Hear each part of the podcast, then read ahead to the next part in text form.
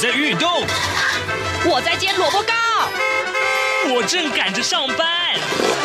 哦，我要赶着去上课啦！这个时候，我们都在听夏志平制作主持的《早安台湾》。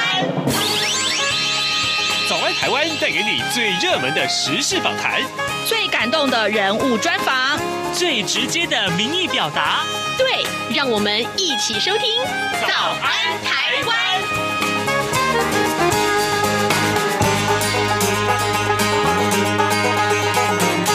安，台湾！我是夏志平。今天是二零二零年的十月二号，星期五。两岸的听众朋友们都还在连续假期当中。再一次提醒您，假期出游千万要注意行车安全。今天志平要跟您介绍创林艺术节，就请您收听今天的访谈单元。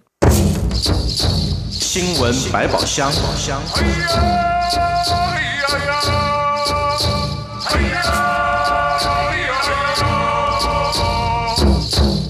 这里是中央广播电台台湾之音，您所收听的节目是《早安台湾》，我是夏志平。台湾啊，正逐渐步入高龄化社会，长照和银发族的话题呢，是台湾社会近年来最夯的社会议题。过去呢，中央广播电台曾经为大家介绍了很多跟高龄相关的专题探讨，而今天呢，我们要为大家介绍的是台湾创龄艺术节。诶。创龄和高龄有什么相关呢？银发话题为什么要用艺术节的方式来呈现呢？为您要专访的是台湾创意高龄推动发展协会的秘书长周尼轩。我们请秘书长为大家来介绍这个内容非常丰富的创龄艺术节。首先，我们要请教秘书长，先为我们解说啊，呃，创龄艺术节大概为期多久？那么相关的内容又有哪些？志平哥好，各位听众大家好。呃，我是倪轩。其实今年的台湾创意高龄艺术节算是亚洲的第一次，也是第一次在台湾有一个这样子全国性的关于热龄的活动。那特别是用创龄这一个概念，是。所以既然是全国性，就是 难免要跑很久，所以为期两个月，就从接下来十月开始到十一月在。北中南东，大概今年有八个县市一起共享盛举。嗯，全国我们一起串联的伙伴有将近四五十个单位。嗯，那活动其实总数高达会有八九十场。这一次艺术节其实有是有几个元素所构成的。就第一个是刚刚提到的，接下来十到十一月，我们听众朋友无论您在北部、中部、南部，甚至在台东。您都可以上到台湾创联艺术节的官网、脸书，还有我们到时候会发布到各处的手册，都可以看到您所在的地方有什么样子有趣的活动。所以举凡会有戏剧、舞蹈、声音，然后甚至有些是展览。那类型上面其实更是多元，因为其实在这一次的串联活动里面呢，我一开始思考的方式其实是希望有两种传递的可能，一种就是。原本的博物馆跟美术馆，他们其实这几年在所谓博物馆创龄跟文化平权的呃支持之下，他们就要做很多跟长者相关的活动展览。对，那这些他就是很锁定的告诉你说，哦，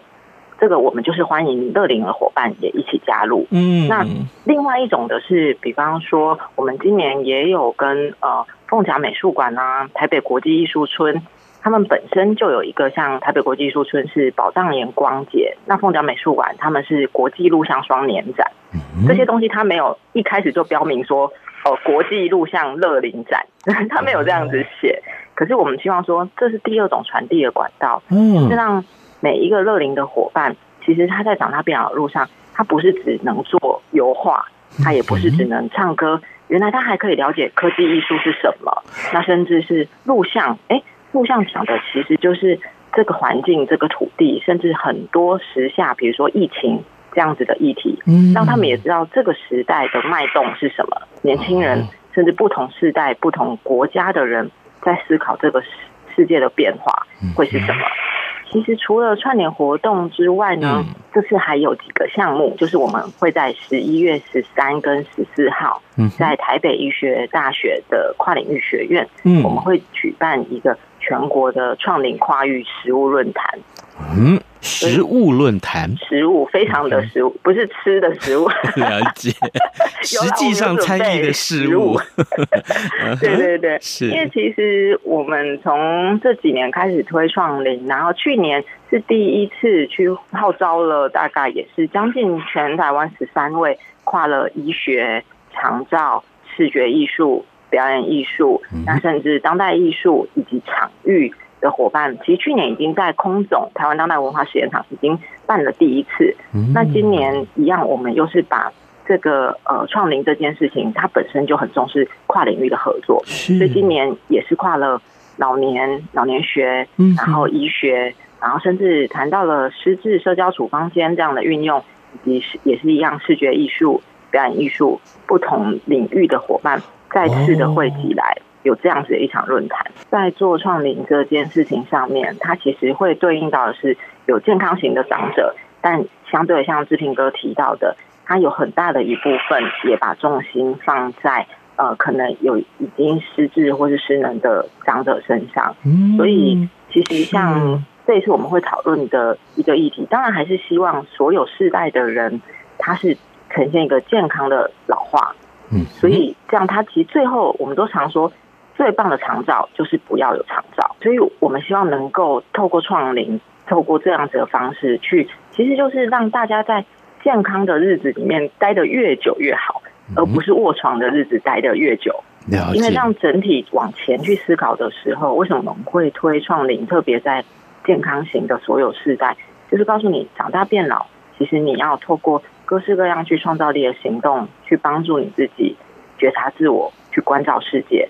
像当你在面对老化的过程当中的时候，其实你永远不会忘记你是谁，哪怕你要成为被照顾者或是照顾者的时刻，你都不会因为这样。其实可能我们现在有蛮多社会事件会听到是家庭忧郁的照顾者，他可能会呃，比如说两个人一起去自杀，或者是他真的呃受不了，甚至是互相残杀的情况。我们都希望这个东西其实是透过创龄。能够在更前期去告诉大家，你怎么成为一个很精彩的老人？嗯哼，各位听众，今天早上志平为您连线访问的是台湾创意高龄推动发展协会的秘书长周尼轩。我们请秘书长在节目中为大家来解说啊，关于呃协会所推动的创龄艺术节，其实有非常非常长的时间，就是十月跟十一月要在台湾各地举行，有八个县市这么的多。同时呢，从头到尾串联了大概有八十到九十场的活动，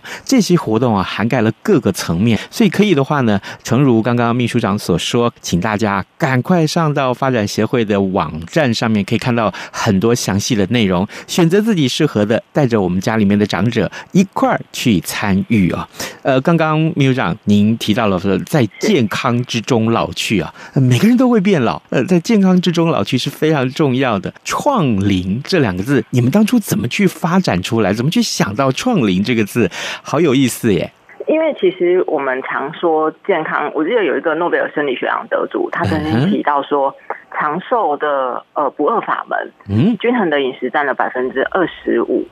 然后运动占了百分之二十五，可是其实还有剩下的百分之五十是来自你心理的平衡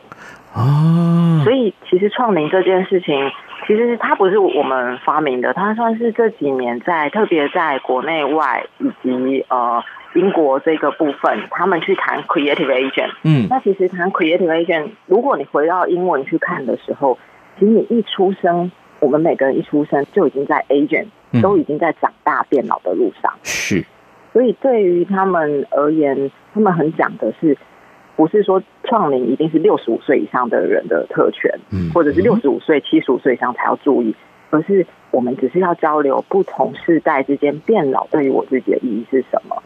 所以其实创龄他回头过来看的是，我们现在都会说，你如果长大变老路上，我相信很多听众都知道说啊，你要多吃高蛋白，然后去健身房练重训，锻炼肌耐力。那我们就说，如果你长在变老的路上，你会透过这些方式去锻炼你身体的肌耐力，但是属于你的心智肌耐力。特别在这个超高龄社会，你就要透过创龄高蛋白的吸收，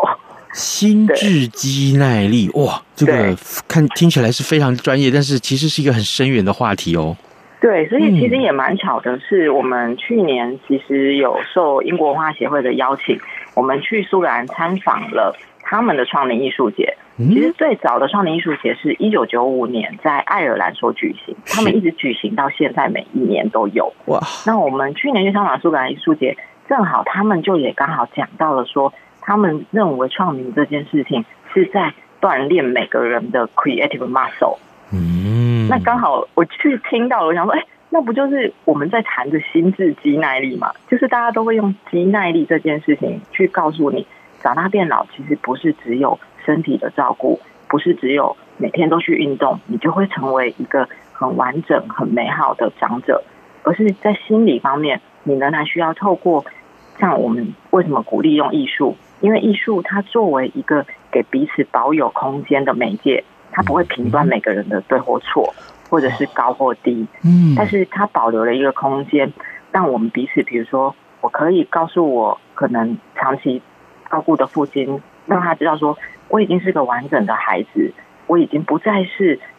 你觉得一定要遵从你百般意志的女儿，可是我们可以接下来长大变养路上，我们像朋友一样一起走过，嗯，但是这种东西是你没有办法透过喂教，你没有办法。透过直接的演讲，而是我们可能得透过一起参与某样的设计好的艺术活动，去感受原来哦，比如说我就可能设计的议题叫做朋友的定义是什么？嗯，朋友的定义可能已经不再是传统的从小到大一起长大的朋友，而是新时代。我都说超高龄的社会有一种新时代的亲子关系，以前亲子关系是学龄前的孩子跟他的三四十的父母。但超高龄时代新亲子关系就会是像志平哥这样，你是一个成年子女，嗯，以及您的熟年父母。哦，了解。所以，我可不可以这么说？事实上，我们平常也许常常告诉老人家，哦，这个你平常要吃的健康哦，不要大鱼大肉或太咸啊、太甜啊，啊，这些都是对你身体上面的一个健康的关注。可是，我们有没有曾经想过说，哎？爸爸妈妈，我带着你一块去看个画展，我们去听一场音乐会，或者说我们一起去画画，呃，或许从事其他的艺术创作活动，这样子的一个共同参与跟开创的一个过程，会让自己的长者他们有更多的呃心智肌耐力，也就是刚刚秘书长告诉我们，有了健康的心灵啊，你的这个身体也会跟着更健康起来。对，因为我觉得像是其实刚刚志平有讲到一个很很大的重点，就是等于我们重新可能透过去参与音乐，然后参与什么样子的不同的创作，其实是我们不同世代之间我们在交流变老的意义是什么？嗯，那也因此，其实我就常举例，我有个朋友，他的父亲他算是蛮高阶的公务员退休，所以。嗯呃，日本有一个商务趋势学家叫春田裕之，他就说，在超高龄社会啊，你只要抓住市场的三个痛点，你就有可能在这个社会里面满足这个市场。就是人的变老路上，都会对于经济、健康跟社会参与感到不满。嗯，所以其实我就说我我那个朋友，他在经济上面，他的父亲经济无虞。他健康更无虞，他每天都去打桌球，跟桌球社的舍友厮杀。那你说他没有社会参与吗？有，可是他的社会参与都是呃，我我舅舅他也教师退休，他就说我们退休就是泡得调卡缴进户这样，那也是一种社会参与。可是那种社会参与，他没有回到内心，你持续的去叩问。好，我今天已经六十五，每一天长大变老路上。我跟我伴侣之间的关系是什么？嗯，我跟我子女之间的关系是什么？所以，其实我这个朋友的父亲，他回到家，他就是一个子女，不知道他在家，在外面工作，子女知道他在家都不敢回家。那甚至他一辈子相处了三四十年的伴侣，嗯，对于他而言，他每一年他伴侣的生日，他都买芋头蛋糕，因为他觉得他很喜欢芋头蛋糕，他的伴侣也一定很喜欢芋头蛋糕。殊不知，他的伴侣最讨厌的就是芋头。哦，天哪！那他们为什么不沟通啊？对，所以就是这应该讲一个重点，沟通这件事。是因为沟通在传统，尤其华人的社会，我们从来没有去谈过沟通这件事，所以也才我想志平哥常常在追时事。我记得每一年要到过年之前，都会有个梗，就是你的女儿、你的子女为什么不回家？就是或者是回家过年期间绝对不要问的三件事，就是结婚了没、赚多少 这样之类的，要不要生小孩？对，他、啊、生完还要问说，那什么时候生第二个？这样，哦，气人哦。所以，嗯，我们就觉得说，创龄这件事情，我都说。创龄，他是在觉察自我、关照世界之外，嗯，他在建立一个我们彼此可以沟通的桥梁。哦，嗯，建立一个彼此可以沟通的桥梁，这件事情太重要了啊！而且呢，呃，真正比如说我们在从事这些沟通的时候，年纪轻的啊啊，这个下一辈，他们也会慢慢变老，他们知道那个过程里面他们自己要什么，等到将来自己真的变老的时候，他才可以有勇气，或甚至于更好的沟通的。技巧跟自己的这个下一辈来沟通，哇，这个等于是参与的过程当中学会了变老的窍诀，这一点太重要了啊！啊，各位听众，今天早上志平的收获很多，因为呢，我们为您访问的是台湾创意高龄推动发展协会的秘书长周霓萱，霓萱为我们来解说了除了这个整个艺术节的这个呃相关的设计内容之外，更重要的是他们为什么要这么设。所以提到了这个高龄的照顾啊，其实平常我知道啊，就是协会就很多的这样的一个参与。想必啊，呃，秘书长，我想请教你，也也应该是对这个长者有很多的了解啊。我我这样子来看，我我列了很多很多的项目啊，当然这项目可能对很多人听来说啊，这不是每一样都要做吗？但是总有一个先后的顺序吧。依您所了解啊，台湾的年长者最需要的是什么？比如说照顾，比如说陪伴，财富、健康、儿孙、朋友、聆听，点点点点点，我我会说太多了，秘书长。每一个都是很重要的。每个对呀、啊，哦，那对怎么办？我们要开始做哪一样呢？嗯、我觉得应该是说，其实就。单就一个台湾好了，嗯，因为我们自己在推动创龄这几年，其实几乎跑遍了全国。那当然，其实看到的状态就是，单就台北市，台北市十二个行政区，每一个行政区的长者其实都有他自己的特色。嗯，那甚至你更不用说提到说东部原住民的长者，南部靠海渔村的长者，嗯，靠山。山边的长者是几乎每一个长者，即便只是在小小的台湾，他只每个人都会伴随着他生命经验的不同，而长出不一样的变老的姿态。所以我都常说，一百种人就会有一百种变老的方式。是你的永远不会是等于我那一个。那只是以我们现在在看来说，其实因为回到人的本质这件事情上面，像刚刚有提到，就是他的三个不满。最后一个就是所谓的社会参与，嗯，这个社会参与讲的就是，我们就算变老了，就算是到了一个呃认为大家见到我都会让座的时刻，我们都还是希望我能够有自我价值的实现，甚至是我能够被陪伴，我能够被倾听，我能够被同理。所以刚刚志平哥其实几乎都已经讲到，那我们看到最多的就是。呃，为什么会有所谓的呃上流老人或是下流老人？嗯，撇除经济不说之外，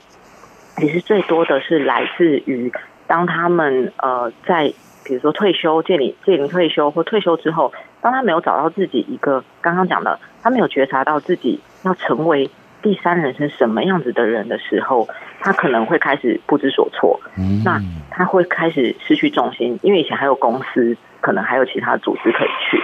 可是，当他没有了失去了某一个场域，然后回到家，他又不知道他自己是谁的时候，才会慢慢蛮常发生，像就会产生社会退缩，那甚至常讲的老年忧郁症，那以及我们常看到的情况是，当特别是男性，就是因为男性的社会参与程度，比其女性实在是那个强度低太多，所以我们常看到就是，当他回家没什么事的时候，他渐渐的，呃。就会开始失能，嗯嗯嗯嗯，失能久了之后，他就会很快进入到失智。那在失智的期间，你如果没有外界的刺激，那失智又会更加剧的，立刻就往下走到了非常严重的状态。所以我们都说，陪伴跟为什么做创领，就是让你持续的去刺激性的思考。美国有一个老年学家叫 Dr. Jim Cohen，他是全美国第一个用专书去谈创领 （creative aging） 的人。嗯，他就提到说，我们每个人的大脑，大家都以为老了，脑部就不会再变化，你的细胞会随着死亡，没错。可是你的神经元会随着你持续接受具挑战性和创造性的事物而持续增生。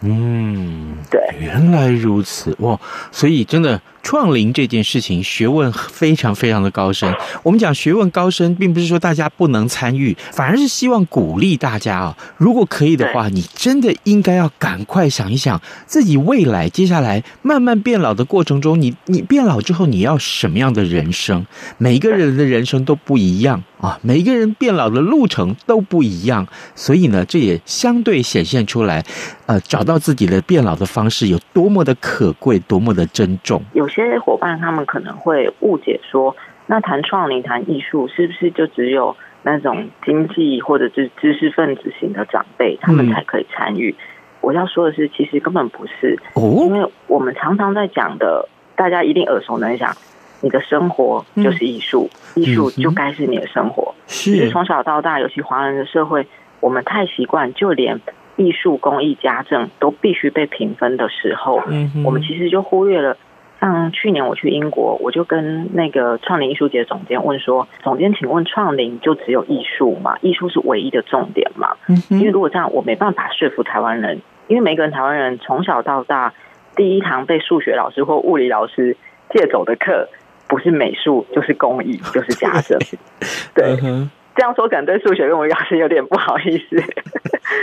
对，但他是说创林要讲的。艺术只是一个媒介，创龄要谈的是如何透过以艺术或是具创造力的所有媒介，去诱发每个人与生俱来对于变老的想象力和自我创造的能力。嗯，对，找到想象力和自我创造的能力。对，所以也因此，像我们这次串联这么多的博物馆所，也是来自于，其实在国外，他们一开始做创龄，都是从这些博物馆出发，因为博物馆有最无障碍的空间。博物馆有最可亲近的一个方式，比如说门票都很低，嗯，然后活动都很多，是。那只是在过去我们长大变老的路上，可能都不熟悉，原来这些就在我身边的美术馆、博物馆、艺廊，甚至是科教馆等等的，它就在我身边周遭这么棒的资源，原来它是欢迎每一个长者的。那这也是为什么我们这次串联了这么多馆所，就是希望让大家知道说。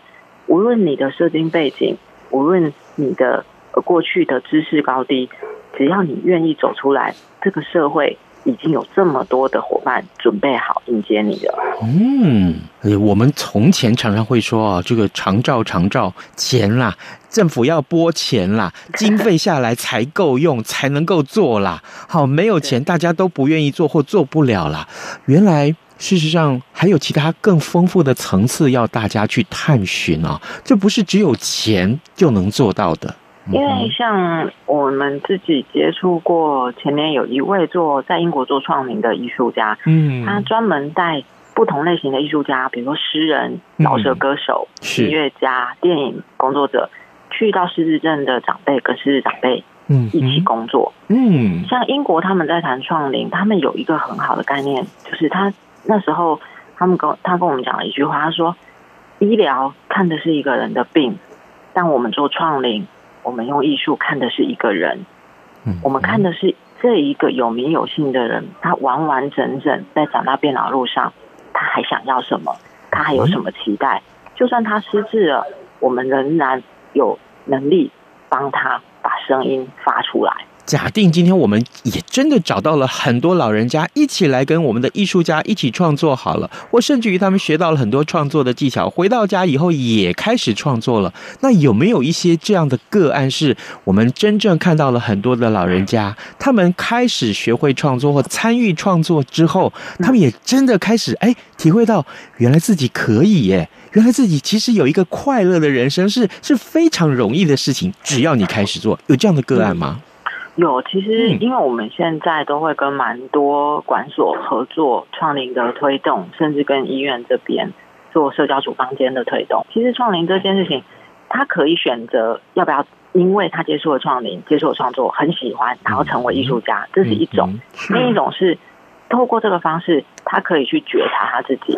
对，那这个方式，我就先我可以举两个例子，嗯、一个就是我现在在的台湾科学教育馆，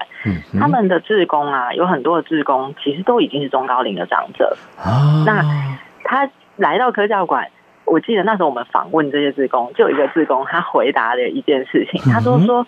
哦，我因为来科教馆当志工，他就会认识很多科学的东西，比如说电流、电力。你知道，他就说我回去跟老公的感情变好了。哦，我们就说，哎，为什么？他说，因为他回去之后，比如说电池要怎么装啊？电池它就是因为电流怎样怎样，所以不能怎么样。他开始懂得生活当中什么电流啊、电灯啊什么的电的运作。快把老公吓死了！老公就想说：“天哪，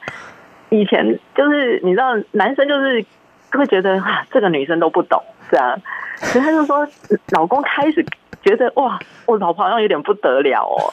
就两个人就感情就变很好，这样。哇，对，不可小觑的意思。对啊，像另外的，我们之前也曾经去啊，比如说跟不同的美术馆跟或者是艺术村合作的时候，嗯，有一次。这两这个姐姐她她她都这两次都有参加，嗯，那有一次我们跟美术馆的合作，带他们去参观导览，同时带他们一起做自画像的时候，嗯，因为姐姐是有一点呃半身，我不确定是不是经历过小中风，总之她那时候行动是有点不便，必须拄着四脚拐，嗯，那她来的时候。因为她的手是有点蜷缩，然后讲话比较慢。是，他就说，因为以前美术馆都没有特别说我这个是乐龄，就是欢迎长者来的，所以大家都觉得美术馆是很遥远的地方。那因为我们自己开团，他就知道他可以安心的来。他就见到我的时候，他画完他的自画像，他就说，呃呃，因为他们都叫凯特，他就说凯特，嗯。我今天本来要去医生那边复健，嗯，我就跟医生说，我今天要跟凯特他们去北美馆做复健，嗯，然后医生就说，那你去，你去，你去，所以他就带着他的，对，他带着他的自画像，他接下来跟我说一句，他就慢慢的跟我说出，他说，我的身体，嗯，可能不方便，但是因为今天来这里做创作，我感觉到我的灵魂是自由的。因为创作而感觉到身体的灵魂自由了，这是何其大的喜乐呀！哇哇哇，真是不简单。各位听众，你有没有觉得说，从今天的访谈当中，你看到了其实年长者不见得每天都要生活在愁苦当中的一个很重要的元素啊？啊、呃，除了真的是天天要觉得快乐的元素，就是你要参与创作之外，你真的可以从那个过程里面啊，找到一些你健康的变老。而且是跟着很多人一起健康的变老。那这件事情的意义在于，让我们台湾社会啊，在逐入步入高龄社会的这个时候，呃，能不能大家共同快乐的面对？而这也正好就是台湾创意高龄推动发展协会正在做的事情。今天我们透过了秘书长周倪轩跟我们的分享，我们了解到这件事情不是不可能，而且正在落实当中。千万不要忘记，真的千万不要忘记，十月、十一月这两个月，我们赶快来参与有关于台湾创意高龄推动发展协会所做的这个创龄艺术节。可以的话，上到官网上面去，仔细找到你有兴趣的相关的这些课题，或者是研讨会也好，艺术表演也好，或者是艺术创作的培训也好，我们相信在里面都可以找到很多你乐意参与的项目啊。今天我们非常谢谢秘书长周倪轩跟我们的分享，秘书长太棒了，一起加油！谢谢，嗯，谢谢志平哥，谢谢 各位听众，谢谢，谢谢，拜拜，谢谢，拜拜。早安，台湾，你正吃着什么样的早餐？吐司加火腿蛋，咬一口，然后收听中央广播电台。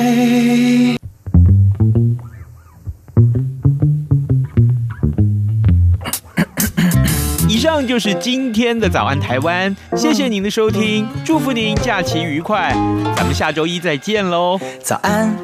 你好，欢迎光临，今天吃汉堡或三明治，加杯饮料，只要一。